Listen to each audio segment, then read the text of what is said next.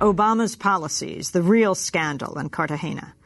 I'm Amy Goodman, host of Democracy. Obama y su política exterior en América Latina. El verdadero escándalo de Cartagena. Por Amy Goodman. Soy Barack Obama y apruebo este mensaje. La campaña de reelección del presidente Barack Obama lanzó su primera publicidad en idioma español esta semana, justo después de regresar de la Cumbre de las Américas. Obama estuvo tres días en Colombia, más tiempo que ningún presidente en la historia de Estados Unidos. Sin embargo, el viaje estuvo marcado por un escándalo de prostitución que involucra a las Fuerzas Armadas y al Servicio Secreto de Estados Unidos. El general Martin Dempsey, jefe del Estado Mayor Conjunto del Ejército, declaró: Decepcionamos al jefe porque de lo único que se habla sobre Colombia es de este incidente incidente. Tiene razón. El incidente también funcionó como metáfora del modo en que el gobierno estadounidense trata a América Latina. 11 miembros del Servicio Secreto de Estados Unidos y 5 miembros de las Fuerzas Especiales del Ejército estadounidense estarían implicados en el escándalo. Los oficiales supuestamente tuvieron encuentros con prostitutas en uno o en varios bares de Cartagena y se llevaron a alrededor de 20 mujeres al hotel. Algunas probablemente eran menores de edad. Todo esto debe ser investigado a fondo, pero también deberían analizarse las posiciones políticas que Obama promovió en Cartagena. En primer lugar, su posición con respecto a la guerra contra las drogas. Sobre este tema, el presidente Obama declaró en la cumbre. Uh, es totalmente legítimo tener una conversación sobre si las leyes vigentes causan más daño que beneficio en determinados lugares. Mi posición personal y la de mi gobierno es que la legalización no es la respuesta.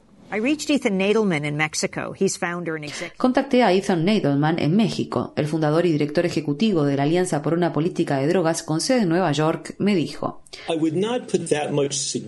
No le daría mucha importancia a que el presidente Obama diga que está en contra de la legalización o despenalización de las drogas. Es lo que se espera de los políticos. Este tema siempre los ha asustado. Sin embargo, es más importante ver lo que está por detrás de todo esto. Es por eso que esta cumbre, más allá de los matices, va a ser histórica debido a la transformación del diálogo regional y mundial con respecto a las políticas sobre drogas. Es la primera vez en la historia que un presidente y un vicepresidente afirman que la despenalización o legalización es un asunto de discusión legítimo.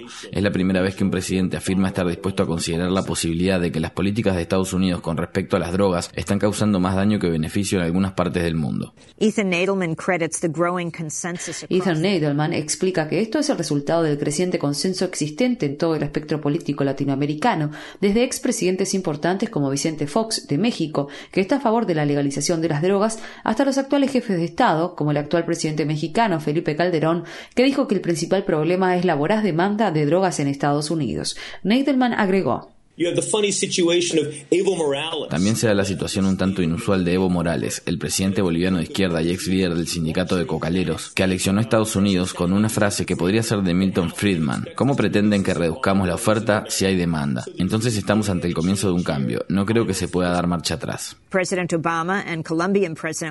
Luego está el tema del comercio. Obama y el presidente de Colombia, Juan Manuel Santos, también anunciaron que el Tratado de Libre Comercio, TLC, entre Estados Unidos y Colombia entraría en vigor el 15 de mayo. Los líderes sindicales, tanto de Colombia como de Estados Unidos, cuestionan el acuerdo debido a que Colombia es el peor país del mundo para realizar actividades sindicales. El asesinato de sindicalistas en ese país es moneda corriente. Al menos 34 sindicalistas murieron en el último año y medio.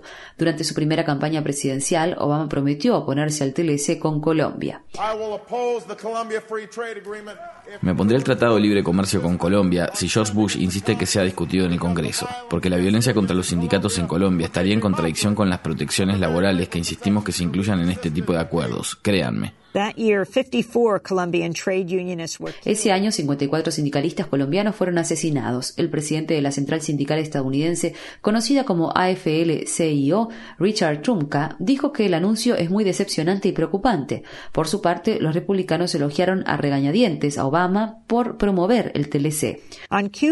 Con respecto a Cuba, Obama asumió la impopular postura de defender el bloqueo estadounidense.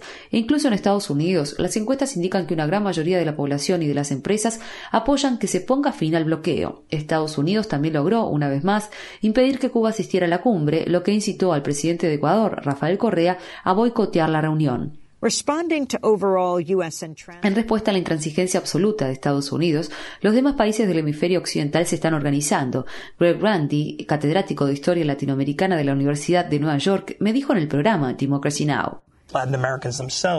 Los propios latinoamericanos están creando organismos que excluyen a Estados Unidos, que profundizan la integración política y económica entre ellos. Parece ser un lugar donde se reúnen para criticar las políticas de Washington con bastante eficacia. El profesor Grandin comparó las políticas de Obama con respecto a América Latina con las de sus predecesores. La mejor forma de pensar en este tema es considerarlo como un proceso de inercia, que comenzó en el gobierno de Bush, que de hecho comenzó en el gobierno de Clinton y continúa en el gobierno de Obama. Los dos principales pilares de la política exterior estadounidense, profundizar el neoliberalismo y aumentar la militarización con respecto a las drogas, continúan en pie, se retroalimentan y han generado una crisis en el corredor que va desde Colombia, pasa por América Central y llega hasta México. Esta política ha sido un desastre total y no ha habido cambios.